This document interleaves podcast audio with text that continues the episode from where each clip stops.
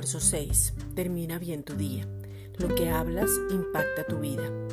Tu vida ha recibido un gran impacto que es un efecto que produce lo que tú estás viviendo a causa de las palabras que te han dicho, por todo aquello que alguien o tú mismo has dicho sobre tu vida.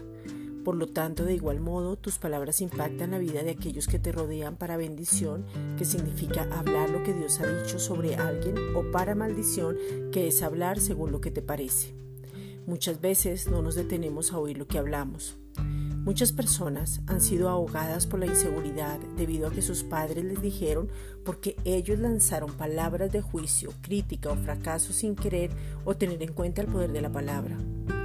Esas personas heridas pueden ser sanadas recibiendo el amor incondicional de Dios, ese amor inagotable, ese amor sin límites, ese amor sin medida, pero se necesita tiempo para sobreponerse a la imagen errónea que tienen de sí mismos. En Cristo tenemos una nueva imagen y es necesario y urgente poder establecernos en la misma. Por eso es importante que utilices tus palabras para bendición, para sanidad, para edificación, en lugar de hacerlo para maldición, para herir o para derribar. Si las palabras te han herido, recibe con rapidez el amor incondicional de Dios.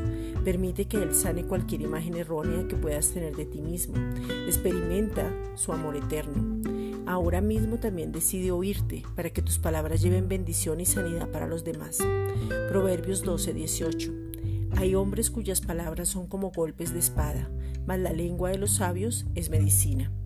Nosotros somos sabios porque la sabiduría es Cristo decide bendecir, decide hablar bien.